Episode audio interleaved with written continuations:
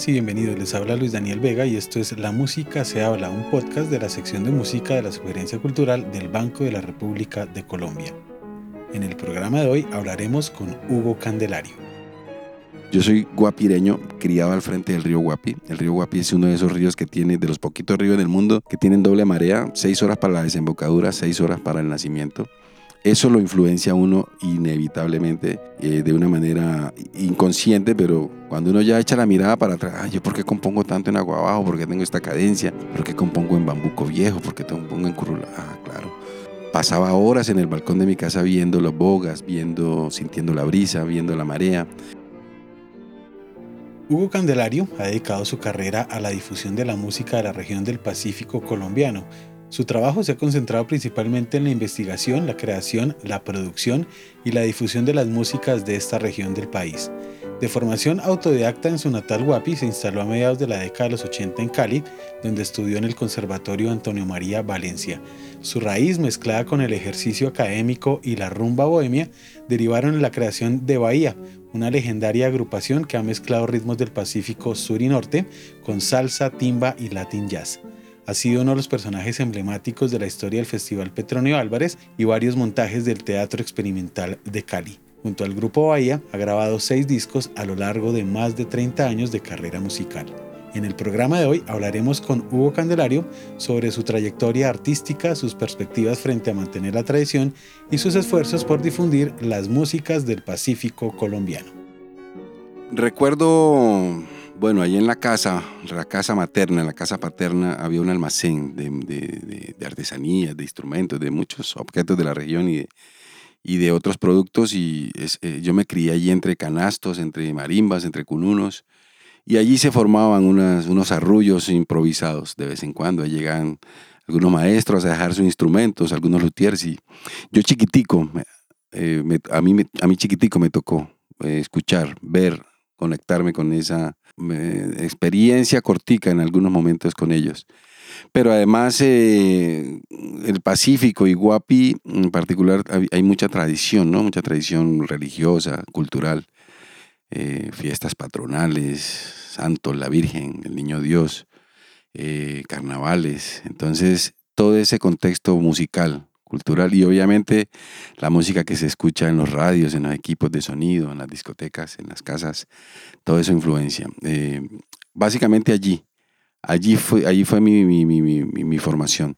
Tuve un paso corto por la danza con los maestros Samuel Caicedo y Olivar Boleda.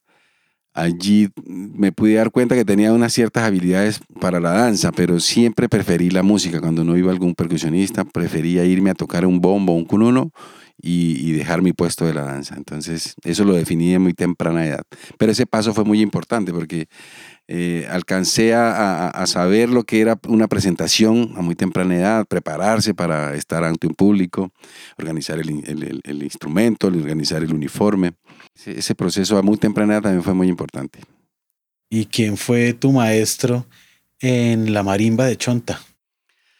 Bueno, en el Pacífico realmente es muy difícil que uno diga tengo un solo maestro, aunque yo sí lo yo yo soy uno de los que lo puede decir. Mi maestro José Antonio Torres, más conocido como Gualajo, fue mi, mi gurú de la marimba y, y, sigue siéndolo, ¿no? Porque pues eh, las enseñanzas de él todavía tengo mucho que seguir estudiando y aprendiendo. Pero eh, al mismo tiempo tuve muchos más, don Silvino, don Graciliano, don Aquino, don Genaro, Pachito Torres, Justino García, varios, pero el que sí, el que, se puede, el que yo puedo decir fue mi, mi, párese así, coja los tacos así, haga el bordón así, haga la revuelta así, jondeme la marimba aquí, fue mi maestro Gualajo.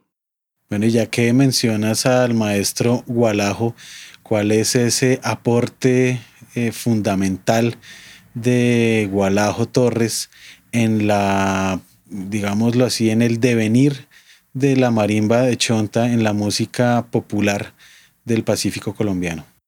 Gualajo fue un virtuoso, fue un genio de la marimba que revolucionó en, su mismo sistema tradicional, revolucionó la marimba. Fue más revolucionario que lo que ha sido un Candelario porque yo en última ya tuve formación académica y tuve más elementos. Él fue un revolucionario de la música de la marimba desde sus propios elementos, ¿no? Tenía el, el bagaje y la herencia tradicional, tocaba bien como se tienen que tocar los ritmos tradicionales, pero él ya empezó a imprimir un estilo propio y un, virtuosismo natural, obviamente, que él tenía. Pero además era curioso y él tuvo, por su profesión, él fue motorista, como le decimos en el Pacífico, que es aquella persona que anda en su lancha, en su canoa, manejando un motor fuera de borda. Eh, de pueblo en pueblo, ya sea llevando pasajeros o productos o mensajería. Y, él traía, por ejemplo, ritmos del Nariño, acentos del Nariño cuando le tocaba estar en, esas, en, esas, en esos arrullos en el, en el Nariño.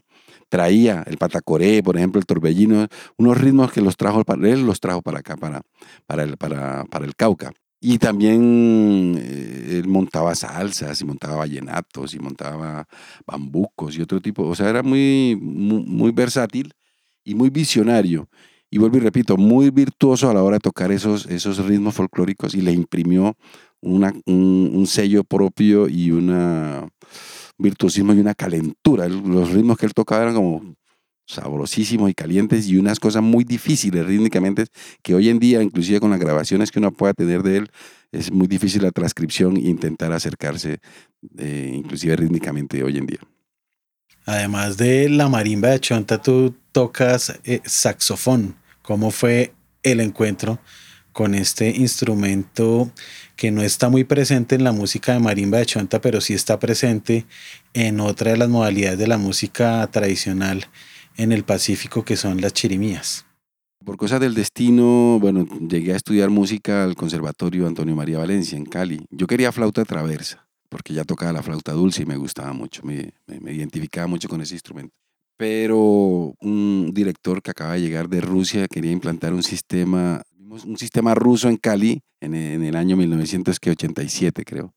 Por tener 20 años no tenía eh, derecho sino a estudiar contrabajo, tuba o trombón, pero yo quería un instrumento melódico. Entonces yo a escondidas, me dijo una vez la secretaria, Mañana viene un profesor polaco y el profesor de clarinete y saxofón. Yo a escondidas me metí a saxofón, fue con una cosa accidental. Eh, me fue bien en el instrumento, me identifiqué. Yo vuelvo y repito, quería estudiar flauta traversa. Intenté paralelamente porque empecé al mismo tiempo conservatorio y eh, el Instituto, Instituto Popular de Cultura, el IPC, y allá podía estudiar la flauta, pero me recomendaron no combinar las embocaduras al principio. Entonces opté por el saxofón me fue bien, me identifiqué con él, también le imprimí ese, ese sonido al, sistema de la marimba de acá Bahía, aunque no, no podemos desconocer que históricamente a nivel popular y a nivel orquestal el maestro eh, Peregoyo, en, su, en, su, en el grupo, en su Peregoyo y su combo bacana, ya habían incluido el saxofón, ¿no? Estaba, él partió un poco de ese formato caribeño de Cortijo y su combo porque claro, en el sistema de la marimba, en el resto del Pacífico Sur no, no es común el saxofón, ni los instrumentos de viento en particular. Como tú decías, hacia, hacia Chocó, hacia la parte norte del Pacífico, centro-norte, está la chirimía, donde sí contempla en su formato clarinetes, saxofones, bombardinos. Pero entonces fue, fue una cosa muy nueva, muy rara, pero funcionó. Funcionó porque el saxofón es un instrumento muy versátil, ¿no? Se presta, como es un instrumento que se, se acomoda al timbre humano, un poco y él alcanza a ser cálido, bueno, alcanza a ser cálido o, agresivo incisivo, como sea, como se quiera eh, contextualizar su sonido. Pero aquí en este caso yo lo he utilizado muy maderoso, muy oscurito, como, como son esos sonidos del Pacífico Sur. ¿De qué manera conciliaste en ese momento, cuando empezabas a estudiar en el conservatorio, un nuevo lenguaje académico con la tradición popular que ya traías desde Guapi, que conocías hasta ese entonces. ¿Cómo conciliaste esos dos lenguajes? Eso sucedió de manera espontánea y natural e inconsciente, podría decirlo, porque cuando tuve la oportunidad de mostrar ya mis arreglos y, una producción musical, digamos, en, el primer, en, la primera versión del Festival de Música del Pacífico Petronio Álvarez, que ganamos y la gente vio, escuchó esos arreglos de Con el Corazón, Andarele, Aguapi, en algún momento musicólogos y, bueno, expertos en música me dicen, pero tú estás poniendo a sonar los vientos como una marimba. Eso suena como si fueran ideas marimbísticas de chonta, puestas, puestas en, en, vientos, pero eso yo lo hice de manera natural. Lo sigo haciendo inclusive de manera espontánea, ya no tan, ya no tan inconscientemente. Pero fue como eso, o sea, en, ese, en esa época del encuentro, como tú dices, esa herencia que traigo de la música tradicional folclórica, con, con, con, la academia, con la sabiduría occidental, con la estética occidental. El resultado es Bahía, ese, ese concepto lo hemos manejado toda la vida, aunque a mí me enviaron de Guapi para Bogotá a muy temprana edad, como a los 11, 12 años, a estudiar el bachillerato. Entonces tuve también en el proceso otras influencias. En Bogotá conocí el rock, conocí el vallenato, conocí el merengue en esa época, otro estilo de salsa. En la costa atlántica, en Barranquilla, también conocí otra forma de la salsa que la que no se escucha acá en Cali. Y estar allí, pues también en el Caribe, cerca de esos sonidos caribeños, eso, eso, eso eh, lo, va, lo va calando a uno. Cuando llegué a Cali, eh, me gustaba, yo he sido bohemio toda la vida, me ha gustado la música, trasnochar, cantar, tocar, pasarla bueno en la noche y en este clima tan rico, pues te iba mucho a la taberna latina y Gary Domínguez traía lo último que estaba sonando en Nueva York, en Cuba, en Puerto Rico yo iba jueves, viernes y sábados. Eso fue una influencia muy importante, el Latin Jazz.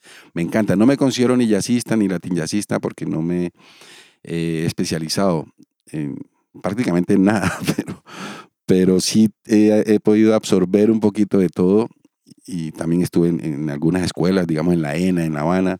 Yo siento que todo ese, todo ese, todo ese trasegar, todo ese camino, en últimas, eh, ayuda y, y, nutre para, para sacar uno su sonido propio se dio ese, esa, esa, ese matrimonio natural. Sobre la marcha me fui haciendo consciente y me fui dando cuenta de las cosas. Mencionaste con el corazón en las raíces el primer disco del grupo Bahía, agrupación que fundaste hace 26 años en Cali. ¿Nos puedes contar cómo fue la historia de esta agrupación que ya es emblemática dentro del contexto de las músicas populares colombianas? Bahía tiene dos fechas para, para conmemorar. Bahía Real realmente nació en 1987, o sea que serían 33 años, si no estoy malo, 34. Y se lanzó en 1992, o sea, cinco años después, o sea, serían 28, 29 años, algo así. Bueno, hay que hacer bien las cuentas. Siempre con la característica de la marimba, con la música del Pacífico como bandera. Antes del Festival de Música del Pacífico, Petronio Álvarez, estuvimos 10 años trasegando y hubo muchos formatos. Hubo formatos aficionados, hasta quenas hubo en Bahía, hubo requintos, hubo tiples, hubo clarinetes en su momento. Bahía nace una tardecita, noche de, Cali, en el templete. Yo estoy en, el antejardín con mi flauta dulce y va pasando un vecino con otro amigo con una guitarra. Ambos se llamaban Fernando y con el amigo de, mi vecino hubo química musical así a primera vista y nos, de ahí en adelante nos encontramos todos los fines de semana. No se llamaba ahí al principio, se llamaba Copacabana, hubo varios nombres. Hasta que, bueno, cogimos el, el, mapa del Pacífico, bueno, vimos que había muchas bahías, Bahía Cupica, Bahía Guapi, Bahía Solano, eh, y, y, decidimos ponerle Bahía. El primer disco, Con el corazón cerca de las raíces, es un disco muy importante. Estuve 10 años pensando nuestra música hay que grabarla, porque una vez que estuve en el festival, en el último festival del Curulao en Timbiquí, Santa Bárbara Timbiquí, me di cuenta que por el día, bueno, el festival, todo muy bien, los, los señores, los viejos, los maestros, las cantadoras, pero por la noche no sonaba nuestra música en la discoteca, en las fiestas, en... no sonaba, no estaba grabada. Eh, nuestra música de marimba, sobre todo. Entonces yo estuve, dije, hay que grabar nuestra marimba, nuestra música, porque de aquí a 5, 10, 15 años nuestros maestros ya no van a estar. Y fue hasta 10 años después cuando ganamos el primer Petronio que tuvimos la oportunidad de grabar. Ese disco es un disco muy importante porque genera impacto hacia adentro, o sea, motiva mucho a muchos jóvenes músicos. Puedo decirlo que a casi todos los de la nueva era, e, ese disco es fundamental. Y hacia afuera también, porque hace mirar los jóvenes sienten que con su música pueden hacer arreglos importantes, puede salirse de un poco de, del formato de pronto que el, sistema de la marimba es un sistema bien cerrado, tanto la estructura musical como el formato. Entonces vieron que se podía, se podía expandir un poco más y los de afuera también pudieron ver que pudieran acercarse con canciones un poco estructuradas y elaboradas. Y esa canción, Con el Corazón, fue una canción, fue es el primer currulao orquestado en la historia de la música del Pacífico, o sea, con estructura de curulao tradicional. Porque canciones como Mi Buenaventura, La Palma del Chontaduro, son en aire, o en aire de curulao, o en aire de bambuco viejo, o en aire de juga. pero con el corazón, que lo presentamos inclusive en el primer festival, Petronio Álvarez, es el, el primer curulao orquestado, o sea, con trompeta, bajo, batería, con toda la estructura del curulao, de un curulao tradicional. Entonces, muy importante, fue muy importante para nosotros presentar ese trabajo y ver que la gente lo recibió muy bien. En ese momento nos quitamos un peso de encima porque hasta ahí había una ansiedad y, una, y un temor y una angustia porque no sabíamos cómo iba a recibir la gente su, su, orquestado, pues. Una de las canciones más representativas e icónicas, no solo de este disco, sino ya del folclore moderno del Pacífico colombiano, es te vengo a cantar. ¿Nos puedes contar la historia detrás de esta canción que resulta tan estremecedora?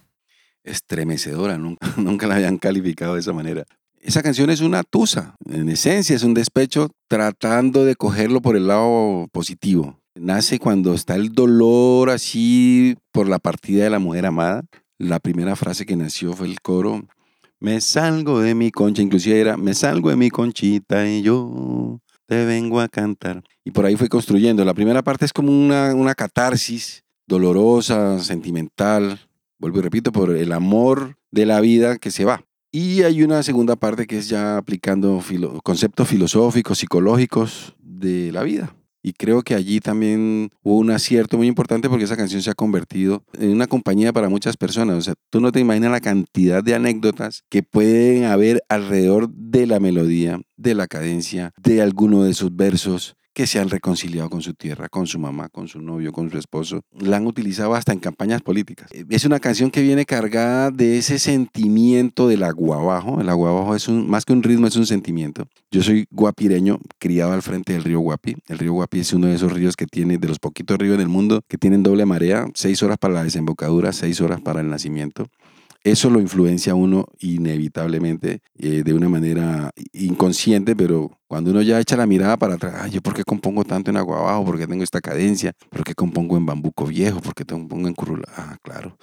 Tantos años, tanta, tanto tiempo en el balcón de mi casa. Bueno, además vivo al frente, la casa materna es al frente del río pasaba horas en el balcón de mi casa viendo los bogas, viendo, sintiendo la brisa, viendo la marea.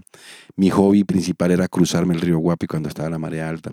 Entonces viene cargada con, esa, con ese sentimiento natural, con esa cadencia natural, enmarcado en ese, en ese cuadro selvático de brisa, de selva profunda.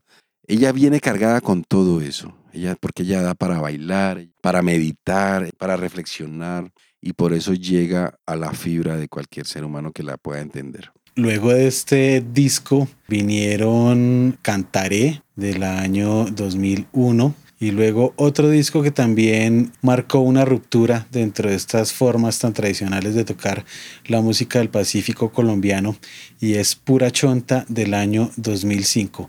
¿Qué nos puedes contar acerca de lo revolucionario que resulta este disco que, repito, publicaste en el año 2005. Bueno, siguiendo ahí con, la, con el hilo histórico de la producción de Bahía, sí, sí, yo cantaré en el formato de Bahía Orquesta. Inclusive nos demoramos hasta ahorita, casi más 20 años, para volver a lanzar un disco del formato de orquesta. Cantar era, una búsqueda más comercial, aparentemente, porque alguna vez creo que fue Humberto Moreno que me dijo, ni, ni te quedaste en lo tradicional de, con el corazón cerca a, la raíz, a las raíces, ni llegaste a lo comercial que estabas buscando. Pero entonces, música del Pacífico hace 20 años, hace más de 20 años, todavía no era muy popular, todavía era muy difícil sostener el mismo formato entonces quise intentar llegar a, un punto más comercial. La historia dice hasta ahora que me quedé ahí como en aguas tibias un poco, nos quedamos ahí, pero bueno, el disco también ha gustado mucho. Luego viene ese otro experimento porque hubo un accidente histórico, porque es un accidente, el formato, el formato de trío no existe en el Pacífico, marimba, o sea, marimba o uno no existe realmente. Fue un accidente porque para, una, para la final del quinto Festival de Música del Pacífico, Petronio Álvarez, la directora en ese momento, doña María Victoria Barros, creo, me hizo la propuesta de que tocara un concierto de marimba yo solito en esa final de Petronio en los cristales. Yo le dije, doctora, yo ni loco me lo voy a parar ahí con una marimba yo solo. Le acepté a lo último, me convenció, pero le dije mínimo con mis dos compañeros percusionistas. Entonces llamé a Frei Colorado y a Maki López en ese momento. Y entonces fue un éxito esa presentación y nos dimos cuenta que, bueno, había que grabarlo.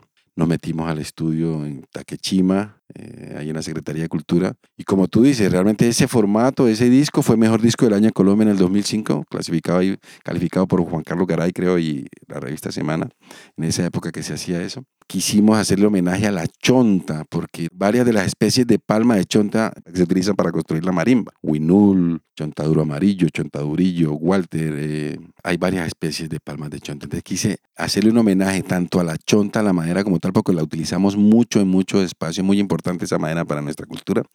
Y hago una metáfora con la gente del Pacífico, que, porque la palma de chonte es una, una palma agreste, con espinas y todo, pero si uno la talla, va llegando a, la tablita que da la, la, marimba y, y, ese sonido tan dulce. Así mismo es la gente del Pacífico, o sea, como fuerte, agreste, pero en últimas hay un corazón y una nobleza muy, muy profunda. Pero ya musicalmente, internamente en el disco pasan eh, cosas muy interesantes porque Jafé de Andrade, que le decimos Gillo, el bombero, es chocuano, es del sistema de la chirimía. Freddy Colorado es caleño, es del sistema del latin jazz y la salsa pesada. Y yo, marimbero de Guapi, del sistema del conjunto de marimba. Entonces somos tres, somos tres músicos encontrándonos y cada uno saca lo suyo a pesar de que la pues, prima la música de marimba y el curulao y la juga y el bundi y todo eso. Y bueno, hay cosas que son, son encuentros afortunados, ¿no? Yo siento que ese, ese, encuentro es muy afortunado porque de arriba abajo se deja escuchar sin cansar. Puedo contarle más anécdotas, por ejemplo, esa mezcla de ese disco fue un bounce que me hizo Juan Carlos Murcia, el ingeniero de sonido, porque durante la grabación me salió un viaje para Francia, ya habíamos grabado nueve o diez temas del disco. Y dije, Juanca, hazme por favor una mezcla rapidita para poder mostrar en Francia ahora en esta gira. Y bueno, cuando regresé terminamos de grabar los dos tres, temas que, dos, tres temas que faltaban y ahora sí a mezclar. Y ninguna de esas mezclas que hicimos ya de ahí en adelante en dos, tres semanas no funcionaron. La mezcla que funcionó, la que salió y que fue mejor disco del año de Colombia, fue ese bauncito que me hizo Juan Carlos para llevar a Francia hay unas cosas que saturan, hay momentos que satura el Q1 y preferí esos errores técnicos aparentemente y no sacrificar la magia que, que había logrado. Allí es que como es un disco tan espontáneo y tan natural, cuando se le pone mucha mente, mucha inteligencia, mucha, sí, demasiada atención, creo que mm, a veces las cosas no funcionan. Esto es una música que es muy espontánea y muy del corazón par de cosas más que llaman la atención de este disco son, por un lado, la portada, por el otro, una pieza titulada Remanso Inicial, que posteriormente la retomaste en el año 2010 y le pusiste letra. ¿Qué nos puedes contar acerca de la portada de Pura Chonta y de Remanso Inicial, que es una pieza a ritmo de agua abajo? Bueno, siempre he tenido muy buen acercamiento y muy buena amistad con Diego Pombo, que es un pintor, escultor de la, de la región, de la ciudad. Le comenté del proyecto y me dijo que me pasara por su taller en San Fernando. Me mostró su cuadro, ese cuadro se llama Currulao, si no estoy mal. Inclusive mm, me aclaró un poquitico, porque en el original el marimbero es más oscurito. Me aclaró y me puso chiverita, o sea, para poner, para identificarme un poco más está la sátira, ¿no? Está la sátira un poco, el político, el cura ya, las autoridades de la, de la ciudad, eh, eh, el mestizaje, los negros tocando, está su hijita allá abajo con un gatico que es María. Bueno, ahí, en estos días estaba explicándole a alguien esas características de, ese, esa portada que es, es una obra de arte para mí. Y sí, pues Remanso fue otro gran acierto. Remanso es de esas melodías, muchas melodías me nacen. Cuando me acerco a la marimba, cojo los tacos y sale cualquier melodía espontáneamente. Mi remanso es de ese tipo de, de, momentos. Nos metimos, creo que fue, no recuerdo, dos, tres tomas y quedó. Después dije, no, esta, es que me produce esta canción. Le hice la letra. Algunas personas me criticaron, me dijeron, no, no debiste haberle puesto letra porque cada persona le pone su letra a la que siente.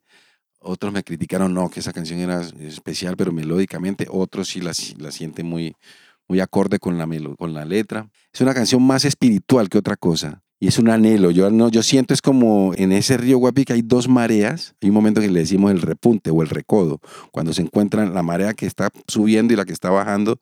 Hay un momentico de unos varios minutos que le, decimos el recodo. Eso es un remanso también. Aunque yo también me, me, me remitía un poco al remanso del vientre de la madre, ¿no? Un poco también llega. Esa, canción, esa canción me lleva un poco hasta allá también. Tengo búsquedas espirituales, nuestra música naturalmente es muy espiritual, la música que tienen herencia africana tienen esa, esa característica, tenemos una búsqueda y un anhelo de libertad obviamente por nuestra historia, soy parte directa de todo ese sentimiento y por marimbero que soy también, siento ese, ese sentimiento y esa herencia y esa historia de mi cultura, ancestralmente hablando. Entonces, tengo, creo, la, por un lado la responsabilidad y por otro como la facilidad de conectarme con eso y allí fluyen, ahí bajan melodías como Te vengo a cantar, como Remanso, como Una razón. Por allí hay una conexión importante desde la espiritualidad y desde la herencia, tanto africana como indígena, como el mestizaje que nos tocó recibir aquí ya en América. Me ha llamado mucho la atención, Hugo, que Remanso Inicial la he visto en listas de reproducción de jazz colombiano y además la tocan muchos ensambles de jazz acá en Colombia. Ya mencionaste que con Bahía al principio tenías una fuerte influencia del jazz latino. ¿Cómo ha sido esta relación profunda que tienes con el jazz que ha tenido consecuencias eh, maravillosas con discos junto a Redil Cuarteto y Antonio Arnedo? Conocí el Latin Jazz a través de un amigo que me dio un cassette una vez, Mongo Santa María, Tito Puente, el Cal Jader, bueno, me, me fascinó, me encantó. Y creo que lo que ha hecho Bahía desde la música del Pacífico, pues también lo hizo el maestro Arneo en su momento, y también ahí se generó un movimiento importantísimo para el jazz colombiano. Y bueno, también tenido la oportunidad de conocer a Juancho Valencia, tocar juntos, y, y, Adrián, Adrián Sabogal con Redil. Y creo que también influenciamos un poco y compartimos con La Mojarra y con Tumbacatre y con eh, La Revuelta. Creo que el paso por la academia y ese, y ese estar en la taberna latina y entonces me, me, dio la, me abrió un poco la mente, además de tocar mi marimba con mi concepto tradicional. Pero esas otras influencias me dieron la posibilidad de poder, a pesar de que es una marimba diatónica, o sea, un poco limitada melódica y armónicamente, he sabido y hemos podido ponerla a conversar con, esos otros sistemas, esos otros grupos, esas otras agrupaciones, esos otros conceptos. Y ahí me siento muy afortunado y muy cómodo. Bueno, hay discos muy bonitos como eh, Soplo de Río, ¿no? Con el maestro Antonio Arnedo. El Riviel, que grabamos también con, con Redil, cuarteto. Y hace poco, pues, estamos lanzando también unas, unas versiones con una big band alemana de Stuttgart, Alemania, con otro hermano de la música que es un gran arreglista, gran intérprete y gran músico y director, Magnus Linder, de, de Suecia. Bueno, ahí me siento, vuelvo y repito, muy afortunado también por esas experiencias.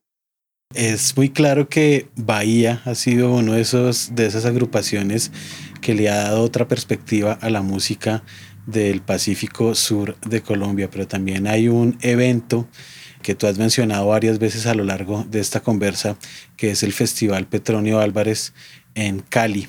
¿Cuál ha sido el impacto de este festival en la construcción de cultura en torno a la música del Pacífico? Poniendo en la balanza es más lo positivo realmente. Lo único negativo que creo a veces es que, como es concurso, hace que la gente reserve su conocimiento.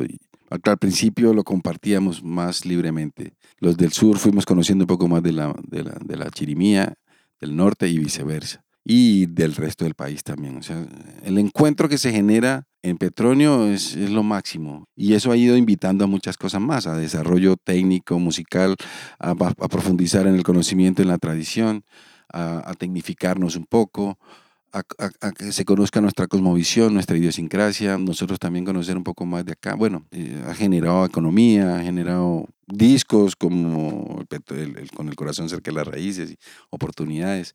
A nosotros como Bahía, Hugo Candelario, yo muy agradecido con todo el proceso del petróleo porque nos hicieron visibles. Cuando nos ganamos el primero, eso fue le sacar la cabeza ahora sí del todo y mostrar un, un trabajo de varios años allí y bien reconocido, que se hizo muy visible. Y en general, pues nuestra cultura se ha hecho visible ante Colombia y ante el mundo. Creo que es el festival de herencia afro más importante, si no estoy mal, en Colombia. En esencia es como una cultura que estuvo con un sentimiento ahí reprimido, sin un espacio durante tanto tiempo, aunque sí existió el, Festival de Curulao en Tumaco, en Buenaventura, el Festival de Curulao también folclórico, en Timbiquí, en Guapi, pero el Festival Petronio Álvarez en Cali, con toda la envergadura, la infraestructura y todo, eh, allí es la cultura, nuestra cultura tuvo como un espacio verdadero, como un clarito para sacar todo ese sentimiento acumulado, como dice una canción por ahí. ¿Qué opinión te merece ese boom de la música del Pacífico colombiano en la actualidad? Esa palabra la, la, la, la tomo con cuidado, con pausa, con paciencia. Todavía no considero que haya un, un boom porque nos falta mucha investigación y nos falta mucha escuela en el Pacífico. Sí, eh, por ejemplo, al principio cuando comenzamos había una preocupación y era que se perdiera un poco la música.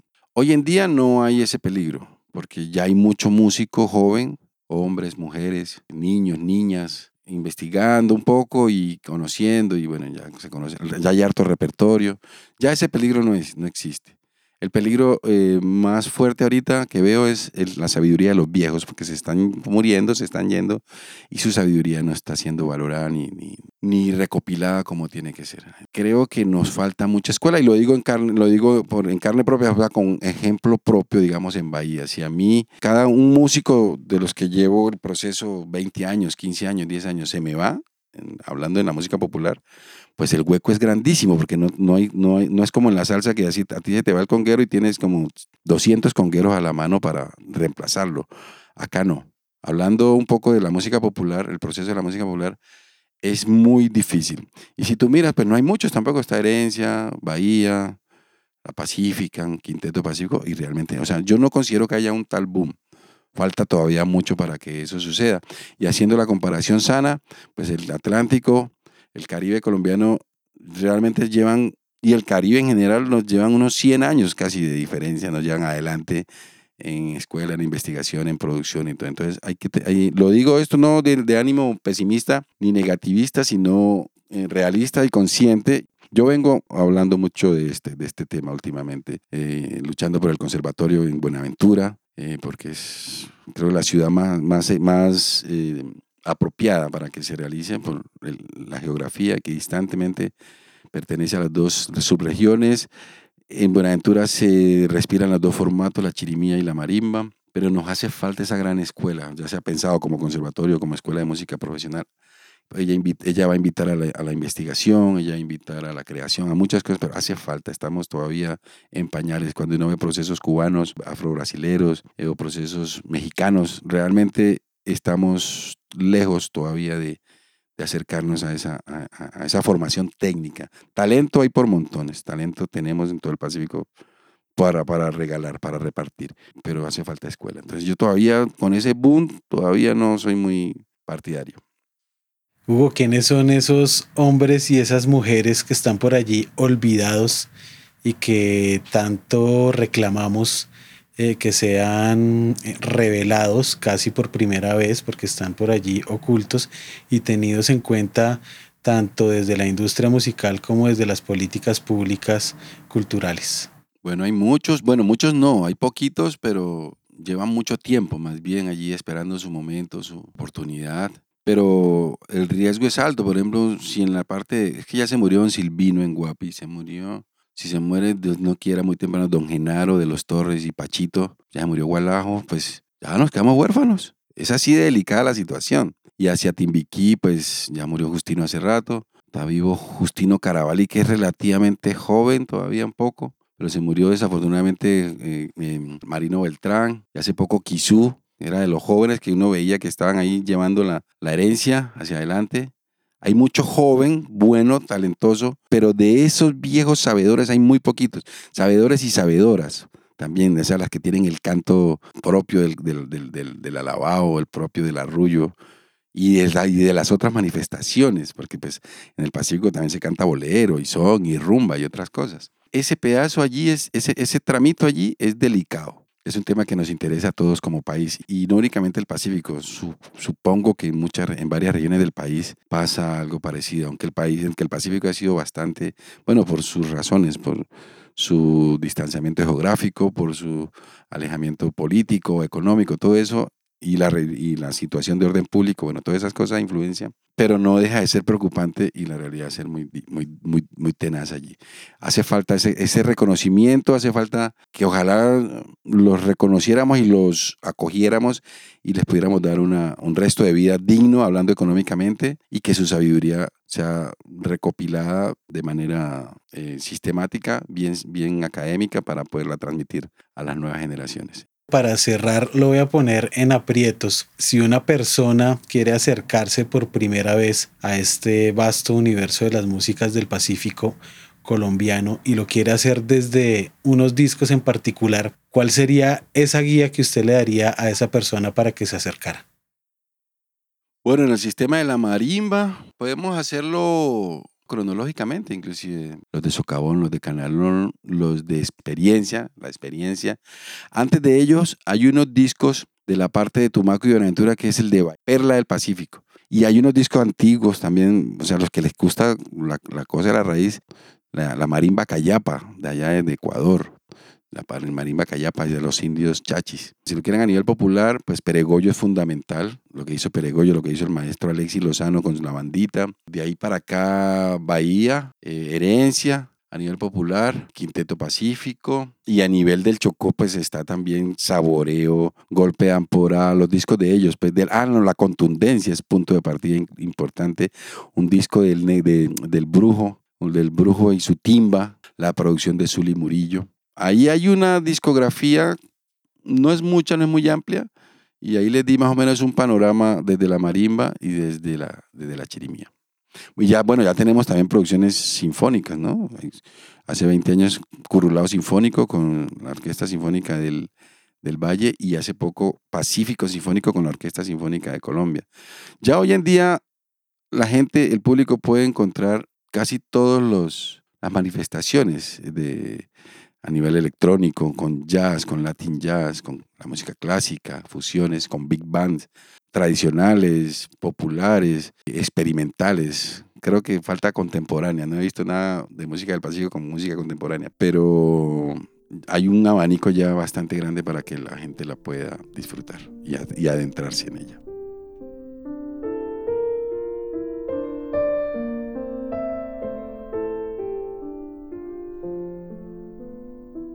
La actividad cultural del Banco de la República se encuentra en la página www.banrepcultural.org. Síganos en Facebook como Sala de Conciertos Luis Ángel Arango y en Instagram, Twitter y YouTube como Banrep Cultural. La música se habla es una producción de la sección de música de la Subgerencia Cultural del Banco de la República de Colombia. La música de este podcast es parte del trío Opus 32 de la compositora colombiana Amparo Ángel e interpretado por el Swiss Piano Trio, grabación que hace parte del disco Compositores de Nuestro Tiempo, volumen 2, editado y publicado por el Banco de la República. Mi nombre es Luis Daniel Vega, nos escuchamos en una próxima ocasión.